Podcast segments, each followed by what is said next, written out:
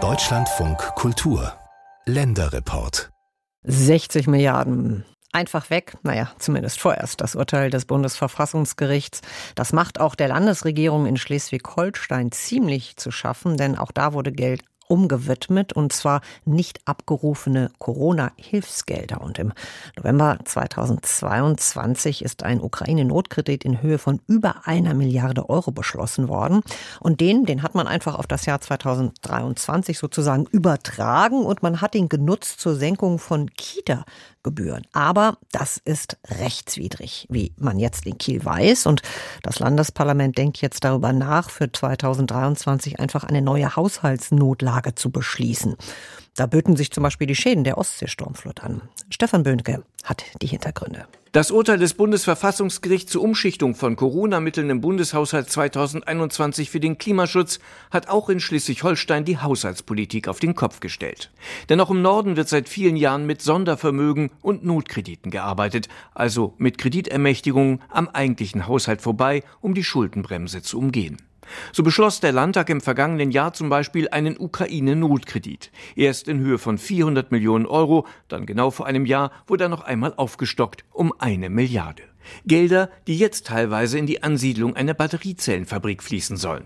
Diese Kreditermächtigungen sind nicht auf ein Haushaltsjahr beschränkt, was nun das Verfassungsgericht aber einfordert, so Tobias Koch, der CDU-Fraktionsvorsitzende im Schleswig-Holsteinischen Landtag. Nach erster Durchsicht des Urteils stellt man sehr schnell fest, dass der Grundsatz der Jährlichkeit und der Jährigkeit, der vom ähm, Gericht festgehalten äh, wurde, erfordert, dass Notsituationen pro Haushaltsjahr, pro Kalenderjahr festgestellt werden müssen, wenn sie bestehen. Das ist für uns alle neu. Das haben auch bisher die Oppositionsfraktionen und Regierungsfraktionen gemeinsam anders gesehen.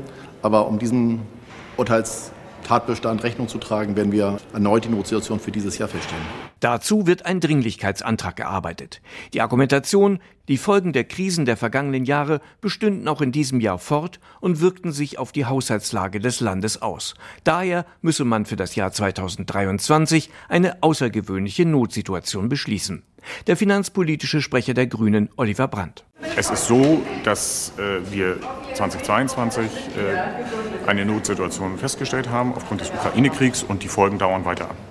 Unterstützung erhält Schwarz-Grün in Kiel im Landtag sogar aus der Opposition. Thomas Losse-Müller, der Fraktionsvorsitzende der SPD, erklärte, man teile die Auffassung der Landesregierung, dass das Urteil des Bundesverfassungsgerichts den großen Spielraum des Gesetzgebers bei der Definition von Notlagen gestärkt habe.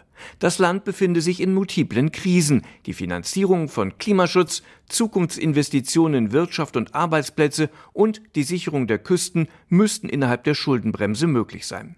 Wenn das anders wäre, müsste die Schuldenbremse nach Ansicht des SPD-Manns reformiert oder gar abgeschafft werden.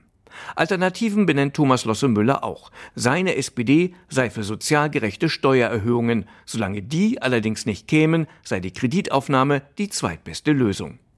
Ganz anders dagegen die Haltung der FDP im Schleswig-Holsteinischen Landtag. Deren finanzpolitische Sprecherin Annabel Kremer kann jedenfalls keine finanzielle Notlage erkennen. Ich sehe das als äußerst kritisch, aber ich muss ehrlich sagen, ich habe das befürchtet. Denn die Landesregierung ist jetzt in erheblichem Zugzwang. Es sind 1,3 Milliarden Euro Kreditermächtigung oder bereits aufgenommene Kredite verfassungswidrig. Und da muss die Landesregierung oder die regierungstragende Fraktion eine Lösung finden. Und ich bin gespannt, wie eine bestehende Notlage auch begründet werden soll. Mir erschließt sich das eigentlich nicht, denn wir können jetzt nicht zu Kettennotlagenbeschlüssen kommen. Und ich möchte wissen, wie begründet wird, dass wir wirklich noch einen exogenen Schock haben aktuell und nicht nur eine konjunkturelle Notlage, zu der man auch Kredite aufnehmen darf übrigens.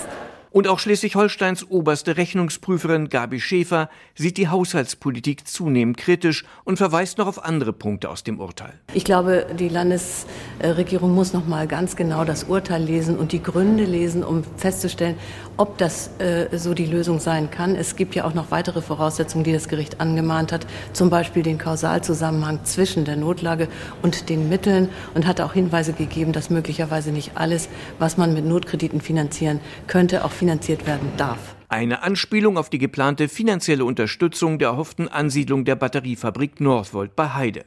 Schwarz-Grün in Schleswig-Holstein hatte vor wenigen Wochen zusammen mit der SPD-Fraktion Mittel aus dem Ukraine-Notkredit umgewidmet, um damit dieses Projekt zu fördern. Für den Vorsitzenden der Fraktion der dänischen Minderheit SSW Lars Harms eine ähnliche Problematik wie die Umschichtung von Haushaltsmitteln in Berlin. Mittel aus einem Notkredit dürften nur für Maßnahmen eingesetzt werden, die unmittelbar geeignet seien, die Auswirkungen dieser Notlage abzumildern, so Harms. Bei der geplanten Ansiedlung einer Batteriezellenfabrik handelt es sich keinesfalls um eine Notlage, unterstrich bei dieser Gelegenheit erneut der Präsident des Bundes der Steuerzahler in Schleswig-Holstein, Alois Altmann. Er forderte alle Landtagsabgeordneten auf, sich an die Verfassung zu halten und dem Dringlichkeitsantrag zur Feststellung der Haushaltsnotlage nicht zuzustimmen. Ein Wunsch, der in dieser Woche im Landtag in Kiel wohl verhallen dürfte.